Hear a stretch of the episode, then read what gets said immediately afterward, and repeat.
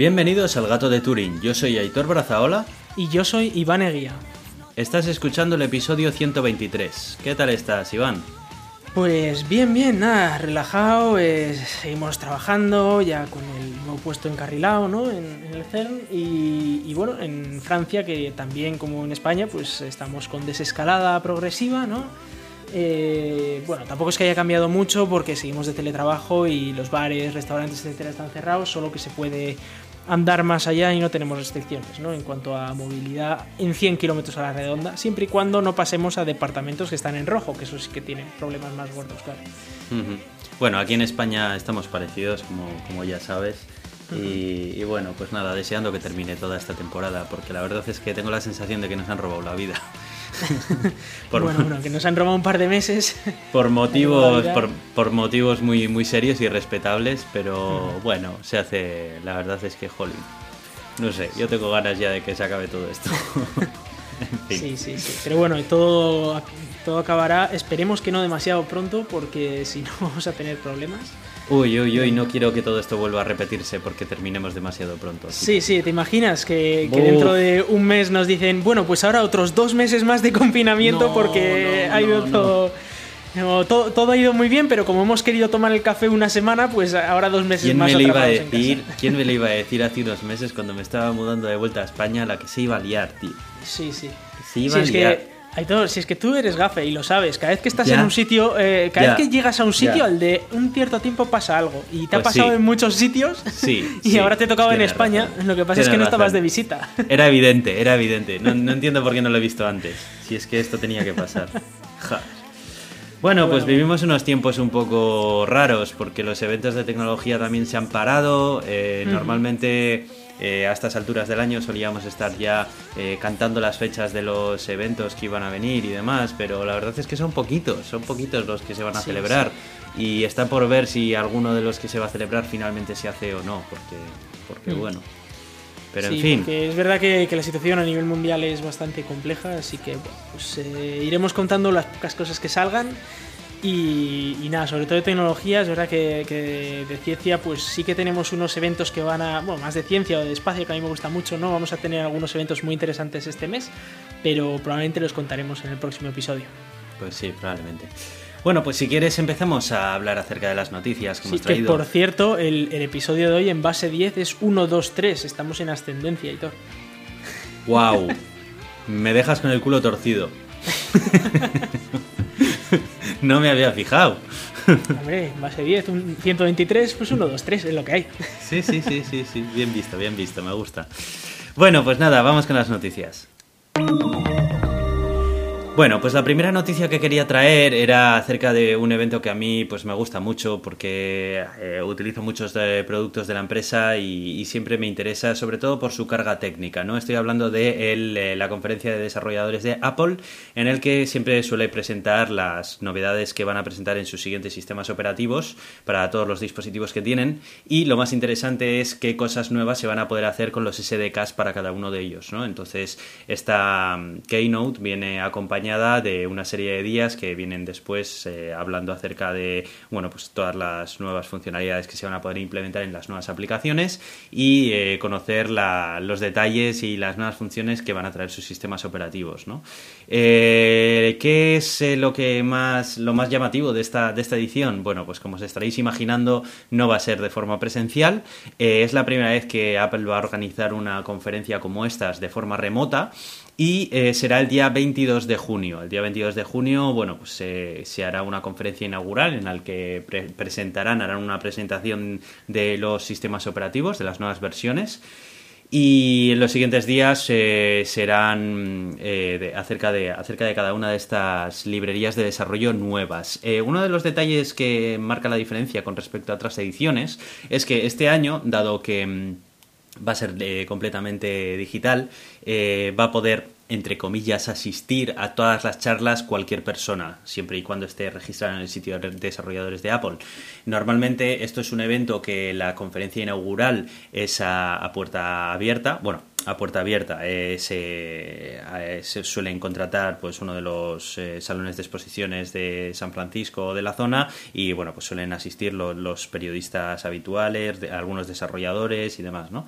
En este caso, como se va a retransmitir a través de la página web, va a poder verlo todo el mundo al igual que en otras eh, ocasiones, pero la diferencia es que las siguientes charlas de los siguientes días, que normalmente son a puerta cerrada y únicamente para aquellos desarrolladores que han comprado la entrada y han ido y han estado ahí, pues ahora se va a poder ver desde, desde casa sin tener que pagar nada ni esperar a que termine el evento para que lo cuelguen en su sitio de desarrolladores. Así que si os interesa el desarrollo para cualquiera de estas plataformas y siempre soléis ver una vez que los liberan los vídeos de todas estas sesiones, las vais a poder ver directamente sin necesidad de, de tener una entrada y estar ahí en persona, vaya.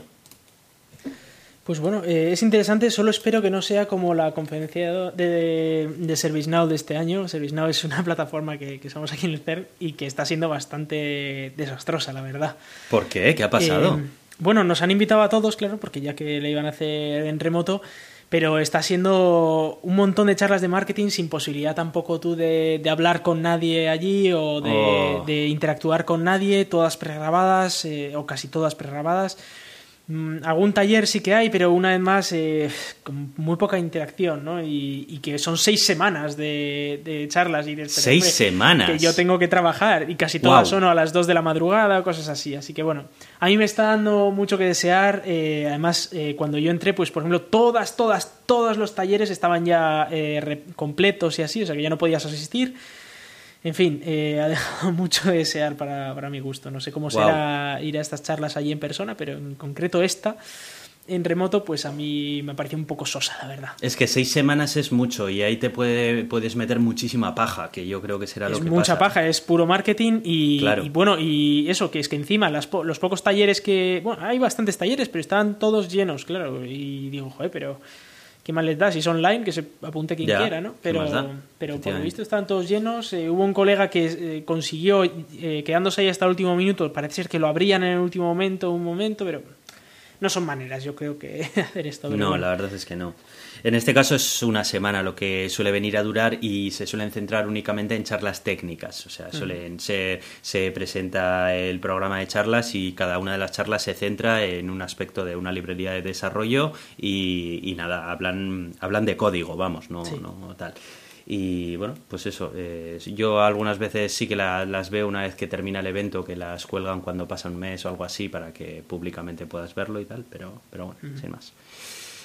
Bueno, y uno de los avances también que tenemos este año es la nueva generación de videoconsolas. Eh, ¿Por qué es importante esto? Aunque no te gusten las videoconsolas, porque suele venir de un cambio generacional también en el hardware de PC y también en eh, los motores gráficos que se emplean no solamente para videojuegos, sino para el desarrollo de un montón de artes gráficas y demás.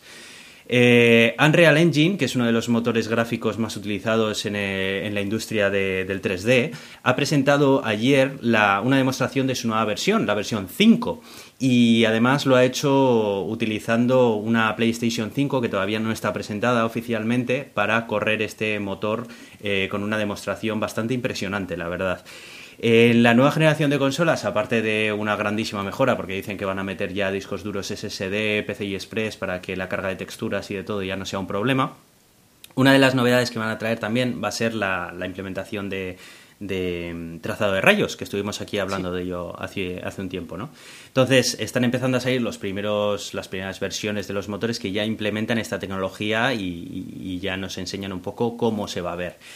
Bueno, es, eh, es una maravilla, o sea, os recomiendo que veáis el vídeo, que lo enlazamos en, en la noticia que ponemos, porque no solamente es cuestión del de, del trazado de rayos, sino que además eh, han desarrollado una forma para poder crear eh, micropolígonos que lo llaman y poder simular un montón de texturas sin tener que poner, digamos, una imagen, ¿no? En, en la demostración se puede ver a una, una chica caminando por, por, una, por una montaña, ¿no? Y se va viendo cómo eh, la montaña que está a su alrededor está recreada de forma de que cada una de las piedrecitas que hay a su alrededor en las colinas, eh, digamos que tiene, tiene su propia consistencia, tiene su propio eh, trazado poligonal y de todo, ¿no?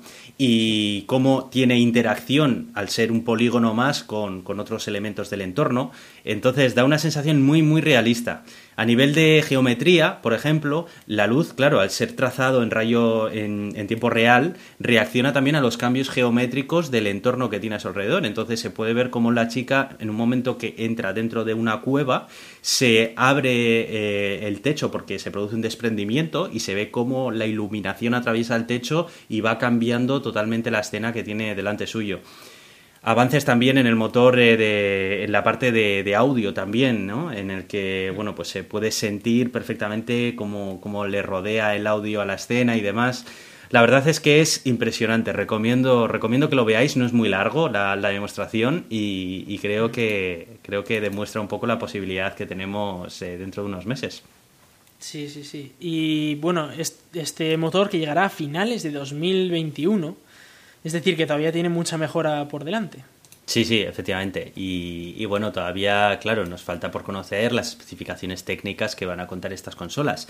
¿Por qué es importante lo de estas consolas? Por lo que digo, porque mm, normalmente una vez que el hardware de consola, la mayor parte de los videojuegos cuando se desarrollan, el, estudio de desarrollo siempre mira a ver dónde está la, gran base de jugadores, ¿no? de, potenciales consumidores para su producto. Y aunque te guste más o te guste menos, la mayor parte de ellos están en consolas. Entonces, ¿qué pasa? Que siempre producen estos videojuegos para que primero funcionen bien en estas consolas, teniendo en cuenta las especificaciones de hardware de estas consolas, y luego normalmente suelen, eh, bueno, pues adaptarlo de forma de que, bueno, pues eh, que si tienes un PC bueno, pues aquello tira muy bien, ¿no? Pero digamos que ese listón bajo lo coloca ya la, generación actual de consolas el pasar ya a la siguiente va, a hacer que una nueva generación de, gráficos eh, empiecen, a, empiecen a llegar a nuestras casas, ¿no? que hasta ahora bueno, pues no, no era posible verlo. Por cierto, también eh, quiero mencionar una conferencia que está haciendo ahora mismo mientras hablamos, no sé si habrá terminado ya, eh, Nvidia, la marca de tarjetas gráficas también, en la que está anunciando la nueva generación de su arquitectura gráfica llamada Ampere. Eh, lo poco que he podido mirar antes de empezar a grabar, he visto que han presentado un, modelo de, digamos, de tarjeta gráfica, de GPU, no sé muy bien cómo, calificarlo, ¿no? Más bien pensado para, para inteligencia artificial, que bueno, tiene una bestialidad de potencia y aquello no está pensado para el mercado comercial, es algo pensado únicamente para, para empresas, estudios de, de, películas 3D o, cosas por el estilo, ¿no? Pero, pero bueno, todavía eh, sería interesante conocer su gama de productos comerciales en cuanto a gama de tarjetas gráficas, o sí que pueden presentar. Pero todavía creo que no hay información sobre ello. Pues veremos a ver. Bueno, y hablando acerca de redes sociales y de COVID, que es un tema que está bastante en boga estos días, ¿no? En redes sociales con respecto también a la proliferación de bulos en ellas y demás, que están intentando todas poder hacer lo que pueden para, evitar estos bulos que se extienden como la pólvora. En este caso, eh, Twitter ha anunciado que una de las medidas que ha tomado durante eh, esta pandemia, que ha sido el teletrabajo, como muchísimas empresas más, eh, lo va a alargar incluso eh, indefinidamente. dice que va a convertir esta política en algo permanente para sus empleados y que uno de los cambios que va a traer va, a ser, va a ser que no necesites estar en la oficina para trabajar, sino que puedas trabajar siempre desde tu casa o ir a la oficina cuando quieras sin, sin necesidad de que tengas que estar confinado para ello ni nada por el estilo. No sé, no sé qué. Quería conocer un poco tu opinión acerca de esto, Iván, porque, bueno, creo que esto puede dar un poco para debate. ¿Qué, qué opinas acerca de, que la empresa te deje trabajar eh, siempre, siempre desde casa sin ningún tipo de limitación? Pues es que depende mucho de la persona y de las condiciones de esa casa, ¿no? Eh, el que sea un derecho, es decir, que tú tengas derecho a teletrabajar siempre que quieras, me parece bien, más derechos para el trabajador. Eh, no obstante, el que, por ejemplo, se te obliga a, a teletrabajar siempre, causa muchos problemas en cierta gente, ¿no? Eh, hay gente que está trabajando y vive en pisos muy pequeños o vive con mucha más gente eh, o en una situación en la que no, no es útil teletrabajar, o sea, que, te, te, vuelves muy loco teletrabajando, ¿no? Y si encima es impuesto, como es por ejemplo este caso, pues puede causar problemas eh, psicológicos también. No obstante, personalmente a mí no me gustaría quizás estar teletrabajando todo el rato, pero sí que me gustaría poder teletrabajar de vez en cuando, o poder teletrabajar, por ejemplo, pues todas las semanas un par de días, tres días, eh, que puede ser muy, pues muy útil porque te ahorras las caravanas, te ahorras eh, el tener que andar que si desayunando toda leche, cambiándote, que si tal. Aquí es que es muy sencillo, que te levantas de la cama y enseguida estás eh, con un cafecito en la oficina y, te estás durmiendo hasta 15 minutos antes de entrar al trabajo, ¿no? Es bastante chulo. Pero, pero bueno, tiene sus ventajas y sus desventajas. Que lo ofrezcan como opción me parece muy bien. Que lo ofrezcan como algo casi obligatorio no me parecería bien, la verdad. Yo pienso un poco parecido. Eh, a mí la verdad es que teletrabajar me, me, gusta, me parece que me parece que esta es una grandísima comodidad por los motivos que has mencionado tú, ¿no? Sobre todo el tema de bueno, pues todo el ahorro que se hace y el tiempo eh, de los desplazamientos hacia el trabajo, que en muchos casos son en vehículo privado y, y bueno, pues es, es un problema, ¿no? Eh, pero por otro lado, también eh, en este periodo que hemos estado teletrabajando durante tanto tiempo y sin opción de ir eh, físicamente a la oficina, em, hay muchas ocasiones en las que me he sentido demasiado, demasiado encerrado y, echando en falta un poco también el contacto, el contacto social, ¿no? Creo que em, al final, mm, si estás todo el tiempo de teletrabajo, creo que le quitas un poco esa capa social que tiene el trabajo que hace que sea un poco más placentero, por decirlo de algún modo, y dejas únicamente aquella, aquel aspecto del trabajo que es únicamente la obligación, tu trabajo, ¿no? Y, y creo que quitarle esa capa social que, que hace al trabajo más llevadero, eh, creo, que, creo que lo empeora. Entonces, sí que creo que en periodos cortos y que cuando quieras te puedas pedir teletrabajo es una grandísima ventaja pero por otro lado, creo que, creo que el contacto también en la oficina, que es algo que hasta ahora yo creo que no valorábamos tanto y ahora estamos empezando a valorar. Pues sí, sí, yo creo que tiene sus ventajas ¿eh? el estar en una oficina con otra persona. Luego hay muchos trabajos en los que directamente no se puede teletrabajar o es muy complicado, pero incluso en trabajos de oficina o trabajos de informática es, es, útil estar con los usuarios eh, uno a uno. Eh, si tienes que hacer un apunte en una libreta, se lo puedes hacer, eh, lo ve, puedes hacer un dibujito, lo va a ver mejor. Que hay alternativas para hacer eso en casa, sí, pero es que igual necesitas una herramienta para poder hacer dibujos en el ordenador o con el ratón no, te, no eres muy diestro haciendo dibujos o cosas así. Al final, eh, lo que, lo que tienes que ver es la, utilidad que tiene cada cosa y usarla en su momento, ¿no? Es eh, lo que usamos muchas veces con muchas herramientas es lo que se ve. Hay muchos, eh, muchas guerras, ¿no? De qué lenguaje es mejor, qué herramienta es mejor, qué tal es mejor al final depende de la situación, depende de, muchos factores y, en, un momento dado pues te puede ser muy útil, por ejemplo, teletrabajar en este caso, ¿no? Eh, que dices, pues mira, yo los lunes y los martes quiero teletrabajar, pues vale, pero luego igual quiero dejar algunas reuniones que me viene muy bien que sean presenciales para hacerlas los jueves, que no teletrabajo, ¿no? Cosas así, mm. pues puede ser ese tipo de cosas. Igual, También... Pues, también hay gente que igual vive demasiado lejos de su trabajo o lejos directamente y, bueno, pues quizá para esas personas eh, se les podría eh, conceder, digamos, más derecho a la hora de teletrabajar o algo así, ¿no? Eh, por el tema también, algo un poco más personalizado. Hombre, el derecho debería ser bastante igualitario. Luego que cada uno se lo coja o no según sus circunstancias, claro. Eh, ahí ya pues depende un poco. Yo he preguntado a ver cuál va a ser la normativa después de, del COVID, ¿no? Porque eh, es verdad que en el CERN de normal no se puede teletrabajar habitualmente. Tú puedes pedir un teletrabajo de un día o lo que sea, pero eh, si quieres teletrabajar, por ejemplo, todos los lunes, pues eso tiene que estar justificado, ¿no? Y tienes que justificarlo de alguna manera. no se sabe si eso va a cambiar al futuro. Eh, si no vas a tener que justificarlo tanto, si vas a poder decir, oye, si a mí me apetece y mi supervisor está de acuerdo con ello, pues ¿por qué no iba yo a, teletrabajar uno o dos días por semana? ¿no? Claro, pues sí.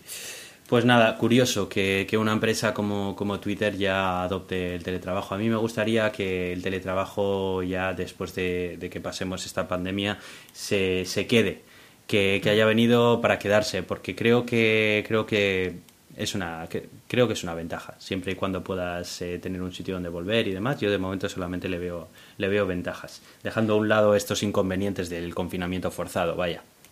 Sí bueno y ten en cuenta que como haya un rebrote o dos pues igual no pasamos el resto del año en teletrabajo ¿eh? espero que no espero que no bueno, y yo traía una, una, interesante vulnerabilidad de Windows. Si me decís vulnerabilidad de Windows, pero no son sinónimos, pues parece ser que no. Eh, y, en concreto eh, se ha encontrado una vulnerabilidad que estaba en el servicio de impresión de Windows. Es decir, que cada vez que tú querías imprimir un documento con Word o con un PDF o lo que sea, y lo mandabas a la impresora, eh, ahí podía, podían, podía haber una vulnerabilidad y podían coger el control de tu sistema operativo. Ojo, que solo era una vulnerabilidad local, es decir, que para hacerlo el ataque no podía hacerse desde Internet, por ejemplo. Tenían que tener acceso físico a la máquina de alguna manera. Ojo, esto puede ser un pendrive. Y en ese pendrive tener un documento, por ejemplo, que, esté, que esté hecho de cierta manera para, que cuando tú lo imprimas te bloquee el sistema de impresión y pille acceso a, a, la máquina, ¿no?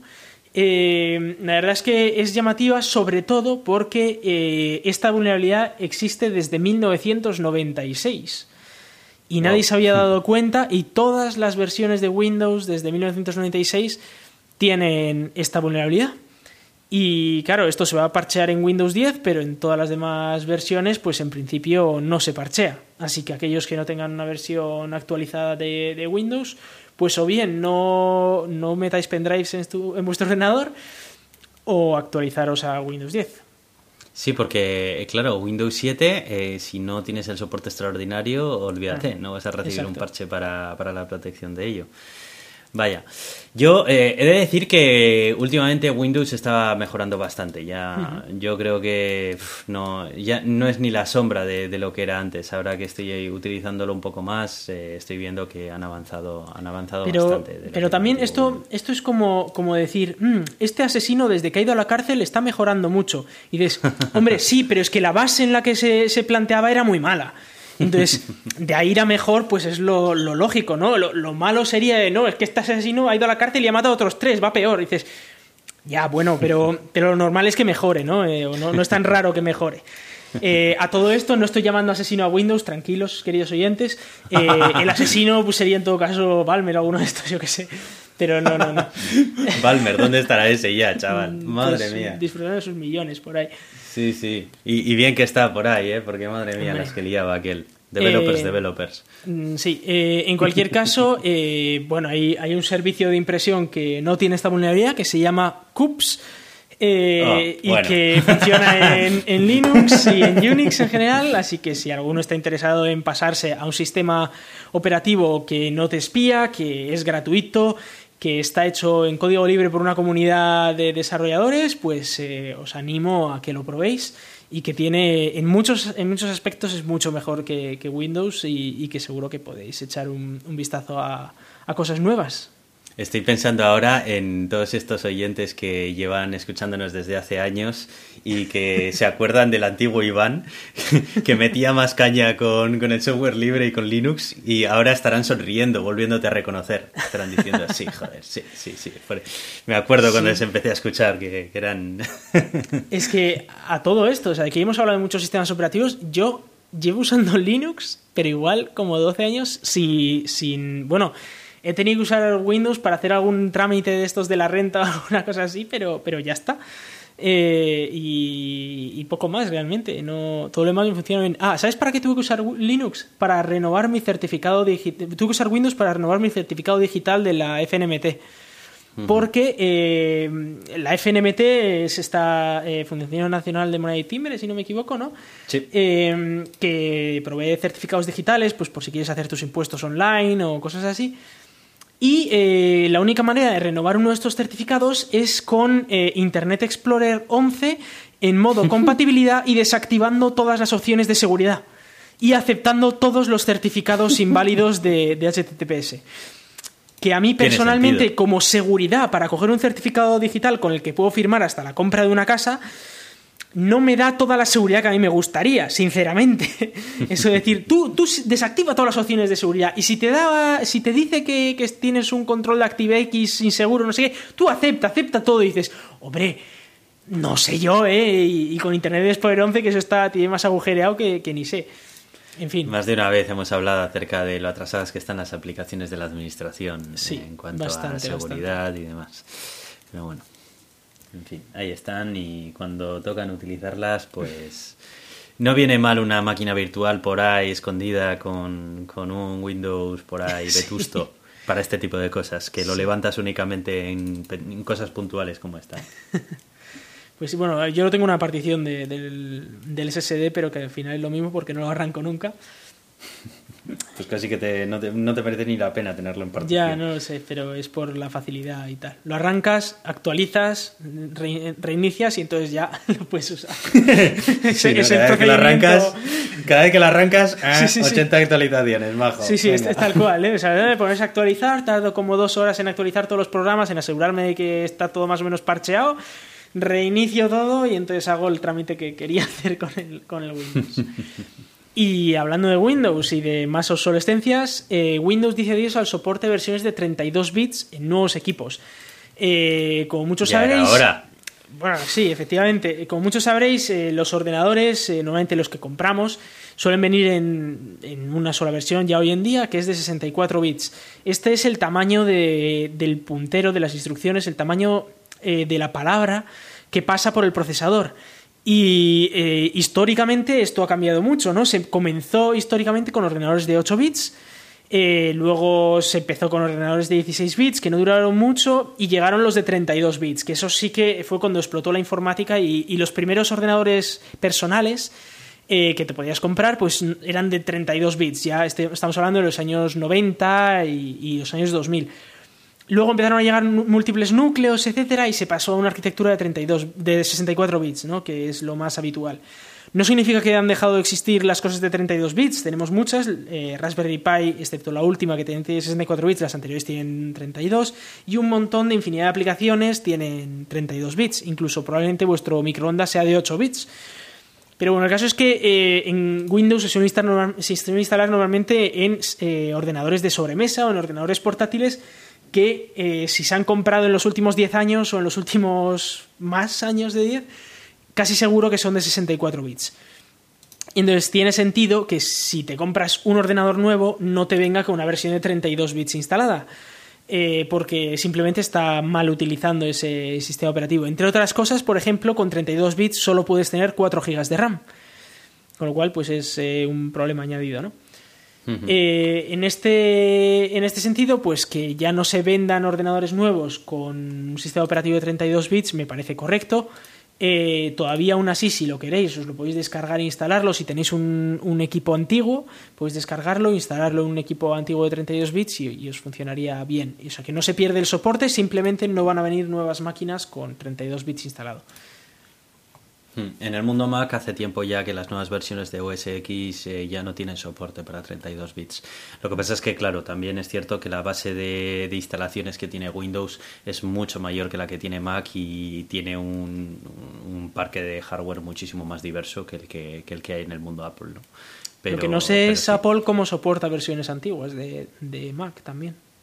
Eh, versiones antiguas, ¿a qué te refieres? ¿De aplicaciones? No, en plan de si yo tengo un, eh, un portátil de Apple de 32 bits de hace 10 años No, no puedes actualizar eh, a No puedes las nuevas versiones de sistema operativo. parches no recibirás de- y cosas así. O sea que bueno. Te Creo obliga a comprarte un que nuevo no. Mac, que al final ahí se- Claro, en eso ya, se ya, basa pero- su negocio también. Bueno, pero en realidad te han dado soporte durante más de 10 años, ¿eh? A ver cuántos ordenadores conoces que Sí, sigan sí. sin cambiar el hardware durante 10 años. Ujú. Pues sí, hay, hay un poco de todo. El, el hardware al final, ahí, ahí está ahí más el negocio del hardware que del software en el caso de, de Apple. Claro, pero, pero, bueno, si te dan soporte durante bastante tiempo, yo no lo veo un problema. O sea, si te dicen, mira, tienes aquí ordenador para 10 años, dentro de 10 años es que ese ordenador ya lo último que te importa es que se pueda actualizar a la nueva versión del sistema operativo. O sea, lo, lo que te importa es que se siga encendiendo todavía Sí, bueno, con también. 10 años. Y bueno, quería hablar de eh, Inkscape, que algunos lo conoceréis, es una aplicación libre, gratuita, eh, que sirve para hacer gráfico vectorial, es decir, que sirve para hacer dibujos, eh, eh, pero que sean vectoriales, es decir, que puedas agrandarlos todo lo que quieras y que no pierde nitidez el, el dibujo. No es como una foto, por ejemplo, que si tú la agrandas empiezan a ver los píxeles.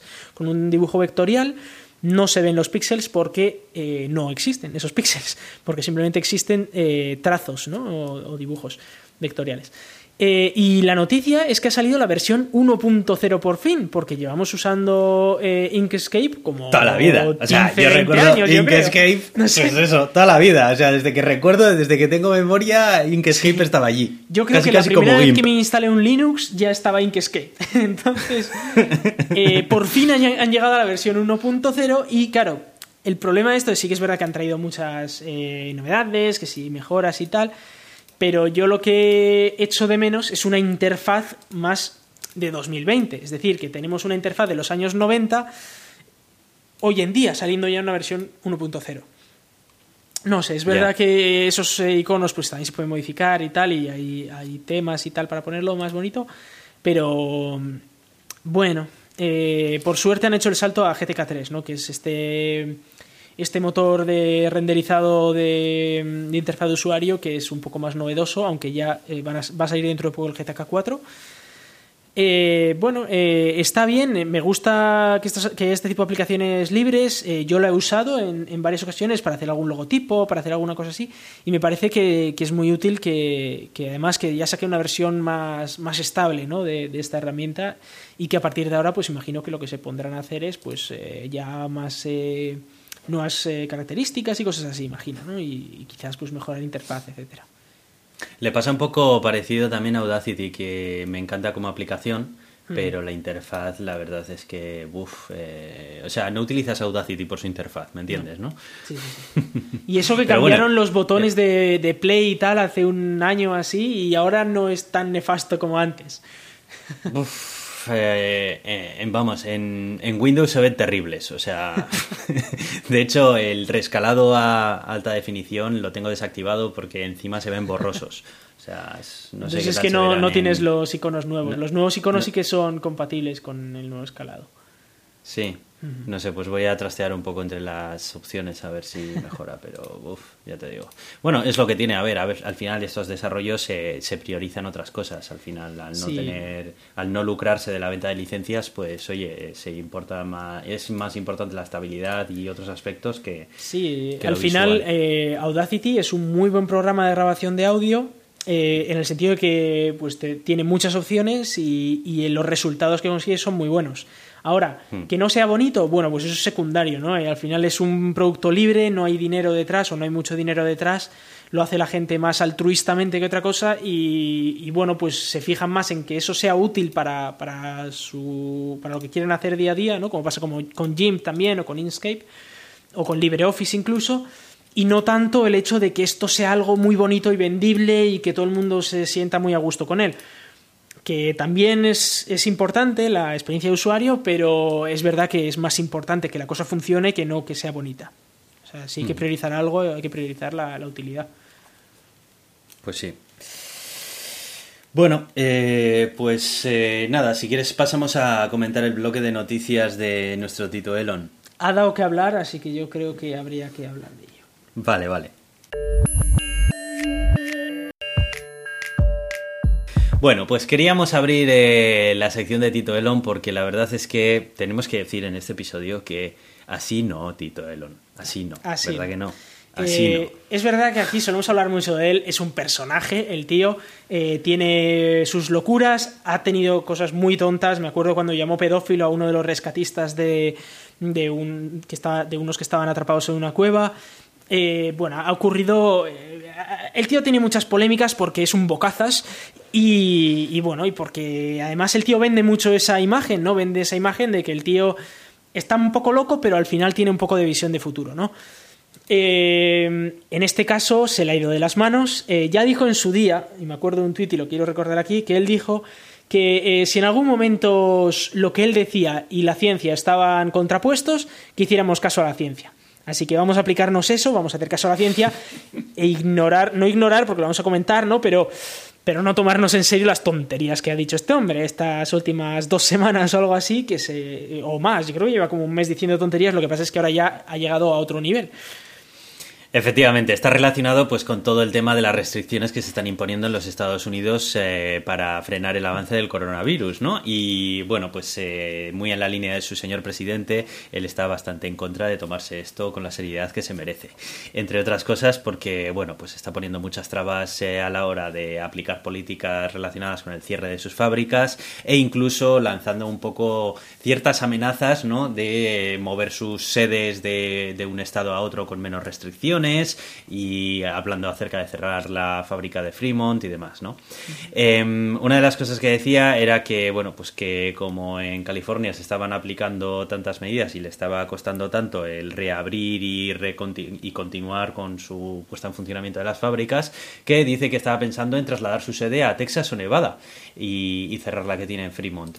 La de Fremont, eh, si no me equivoco, es la que vimos, ¿no? Cuando estuvimos por allí de viaje. Sí, es, la, es la, principal, la más grande de todas y es donde fabrican casi todos sus coches. Sí, eh, bueno, en fin, la, dice cosas como eh, y cito textualmente, Tesla presentará una demanda contra el condado de Alameda de inmediato. El funcionario de salud interino no electo e ignorante de Alameda está actuando en contra del gobernador, del presidente, de nuestras libertades constitucionales y simplemente del sentido común. Eh, ¿Qué quieres que te diga?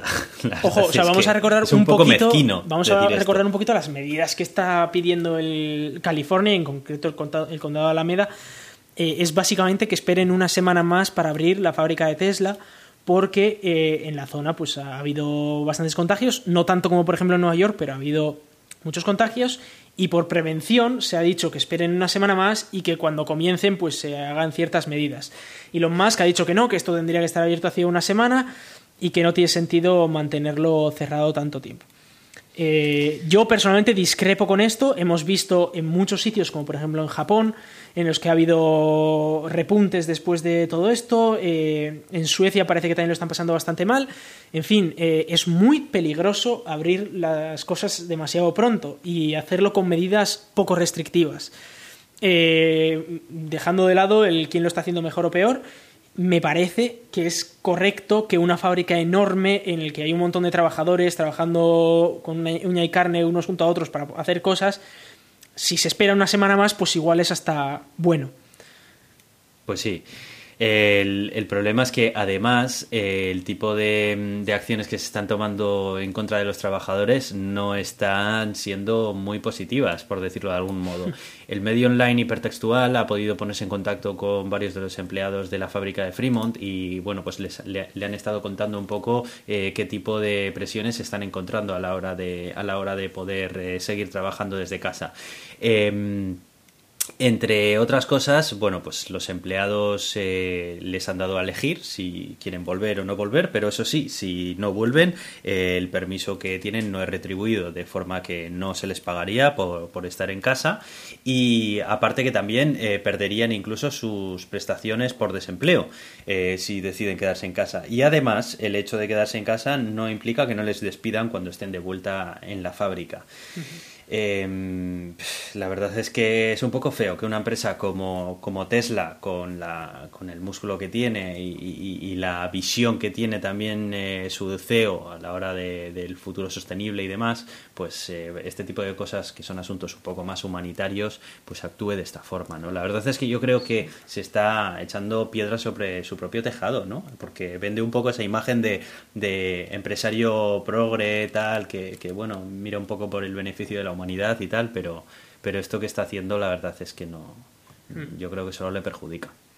Pues eh, la verdad es que sí, la verdad es que me parece muy lamentable que, se vea en esta situación. Ya lo hablamos en su día, eh, cuando yo llamé terrorista al de Volkswagen y tal, porque se me criticó por aquello. Y, yo luego vine a, decir pues las cosas malas que tenía Elon Musk. Y una de las cosas que yo comentaba era precisamente esto, que que es casi casi un explotador. Él, eh, tiene, hay que decir que en Tesla tiene uno de los salarios más bajos de la región, eh, porque creo que cobran algo así como 55 dólares la hora o algo así, cuando la media de la región está bastante por encima de eso, como por 70 o así.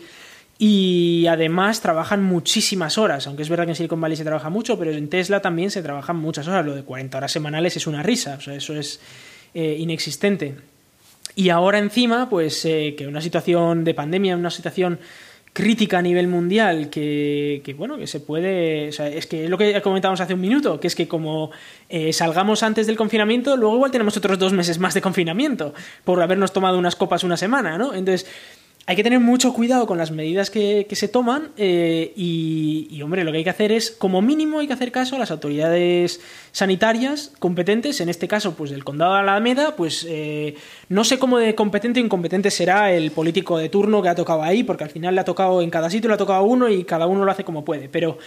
Eh, esta gente tiene mejores datos que Elon Musk sobre cómo va la pandemia en el condado de Alameda y en California y en Silicon Valley. Con lo cual, la decisión que tomen como mínimo es más informada que la de Elon Musk. Como mínimo. No sé si será mejor, peor, igual la casualidad hace que la de Elon Musk fuera mejor, pero como mínimo es más informada, porque simplemente tienen esos datos. Y, no sé, eh, no sé quién es el tipo este y no sé si lo estará haciendo mejor o peor en su condado, pero en cualquier caso tienen los datos y, y están tomando las decisiones respecto a los datos. Eh, que Elon Musk diga que esto es eh, que no tiene ningún sentido, oye, yo estoy seguro que al, tipo este del condado de Alameda le encantará que Tesla se ponga otra vez en funcionamiento y que empiece a cobrar los impuestos de los coches que fabrica. O sea, vamos, no creo que, esté, que, les esté fastidiando por fastidiar, porque seguro que los impuestos los quiere cobrar.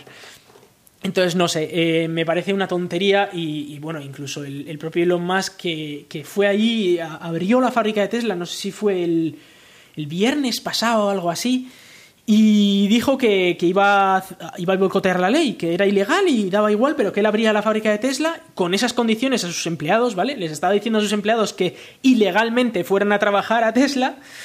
Y, él sí que dijo que si tenía que detener a alguien que le detuvieran a él, que no detuvieran a los empleados. Y digo, a ver, primero, ¿quién eres tú para decir a quién tiene que detener la policía? Si la policía ve a 2.000 trabajadores eh, saltándose la ley, y le da la gana de detener a 2.000 trabajadores, detiene a 2.000 trabajadores.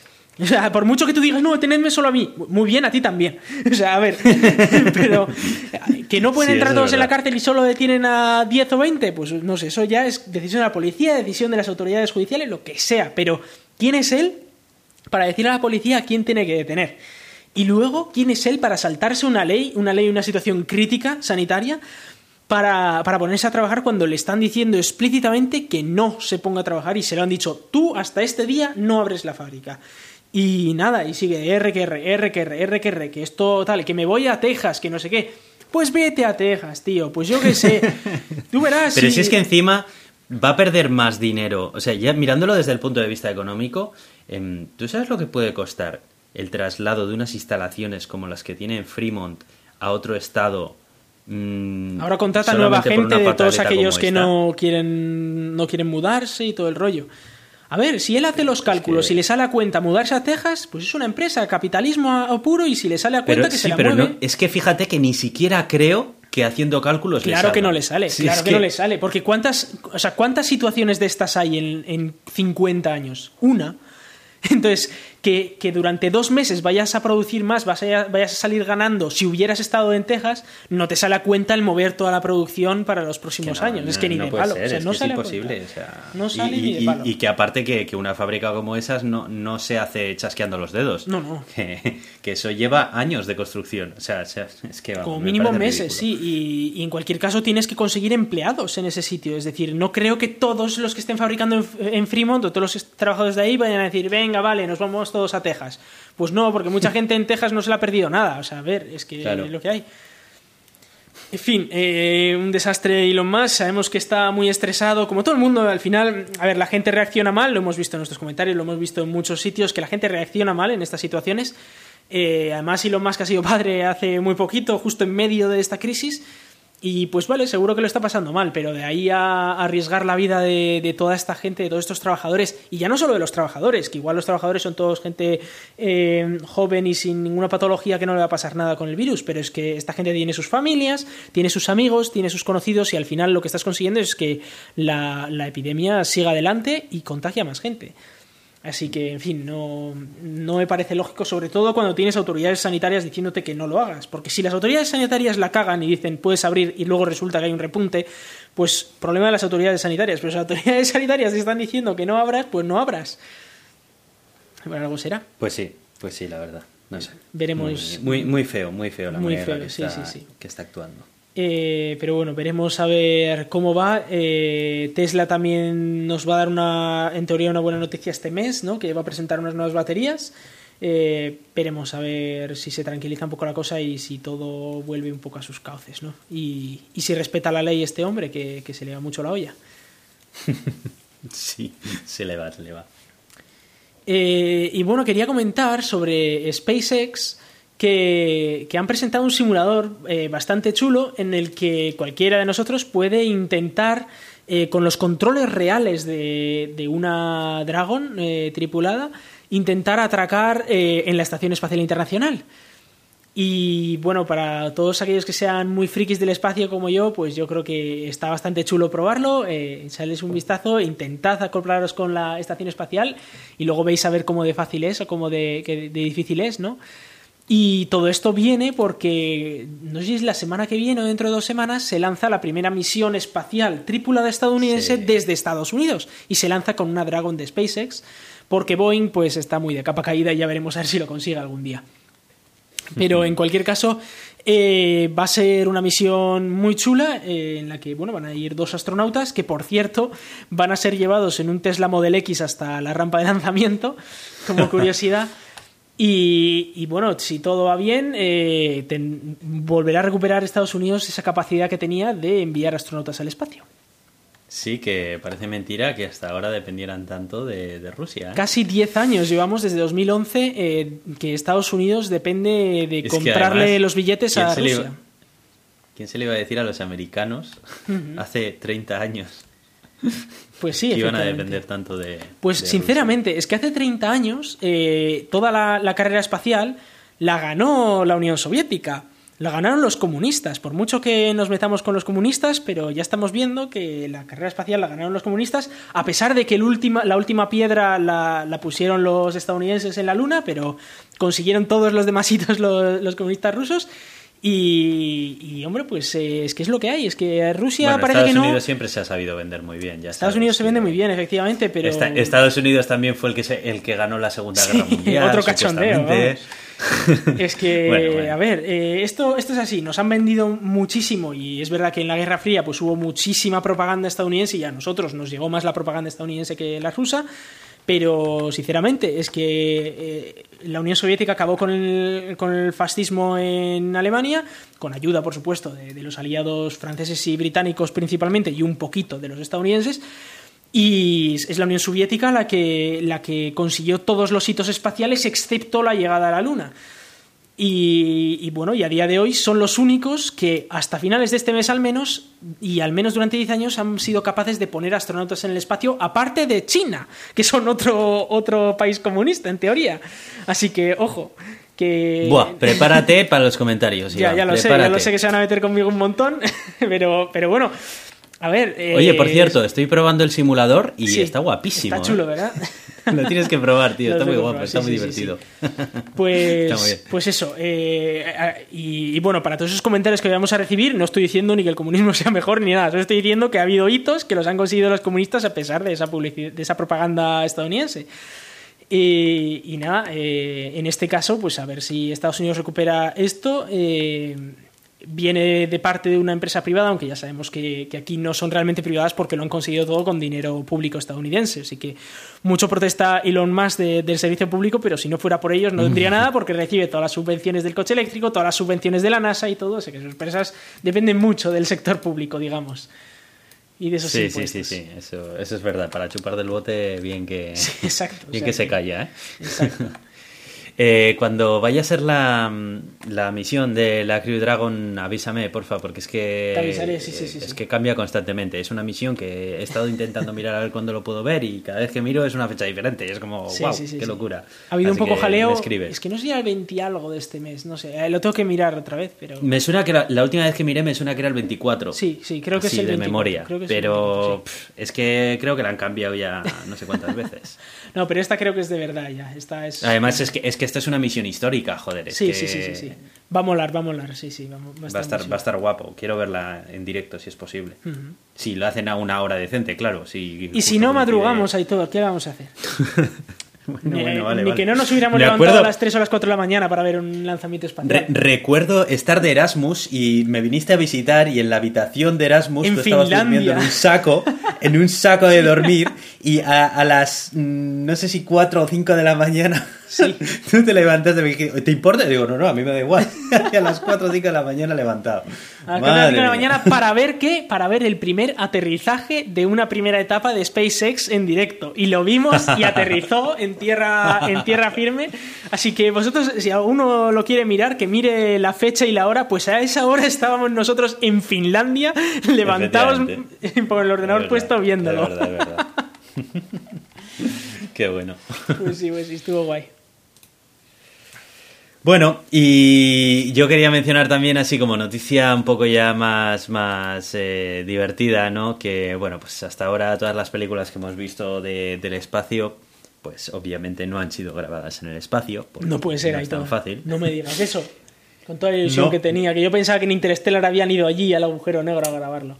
Lo siento, Iván. Y te voy a decir más. Eh, Star Wars tampoco se ha grabado en el espacio. Pero ahí eso es por lo del sonido de los láseres. sí, ¿no? Si no, ni te hubieras dado cuenta. O sea, si te, si te pongo la película en mute, tú habrías pensado que es en el espacio, ¿no? Podría ser, podría ser. Las pues explosiones tampoco son muy realistas y tal, pero bueno, vamos a pensar. Bueno, pues eh, parece ser que ya, ya hay intención de grabar la primera película en el espacio y no va a ser el actor ni más ni menos que Tom Cruise. ¿Pero eso su, religión esta de la cientología lo permite o cómo es esto? Uh, es verdad, no me acordaba que este era el que le molaba el tema este de comer fetos y cosas así de estas. Uf, no me acordaba, lo que me ha recordado, bueno, en fin. Eh, parece ser que a este hombre una de las cosas que le gustan es que sus escenas de acción las graben especialistas y bueno, pues precisamente por eso él ha sido también el actor elegido ¿no? para, para grabar esta película.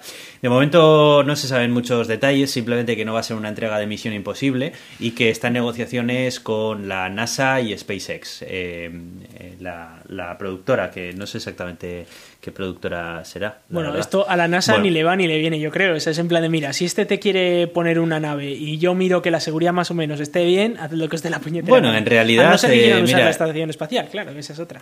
Eh, Jim Brindestein, este, que es el administrador de la NASA, ha publicado un tweet eh, diciendo que, que, tiene que, bueno, anunciando esta noticia, con, mencionando a Tom Cruise en Twitter y demás, y bueno, diciendo que van a estar muy emocionados de que se grabe dentro de la estación espacial.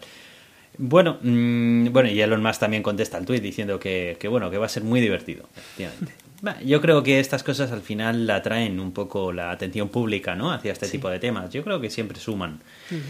Y bueno, siempre es un hito también, ¿no? un hito conseguir la primera película grabada de verdad en el espacio. El hito es que no, sea porno, Hitor. Aunque bueno, también te digo, también te digo que muchos ahora mismo estarán diciendo que en realidad, eh, bueno, pues que que cuando se grabó también la visita a la luna, que, también eso nunca fue en el espacio, ¿no? Entonces, bueno, en fin. ¿Qué le vamos a hacer? Siempre tendremos que lidiar con ese tipo de opiniones.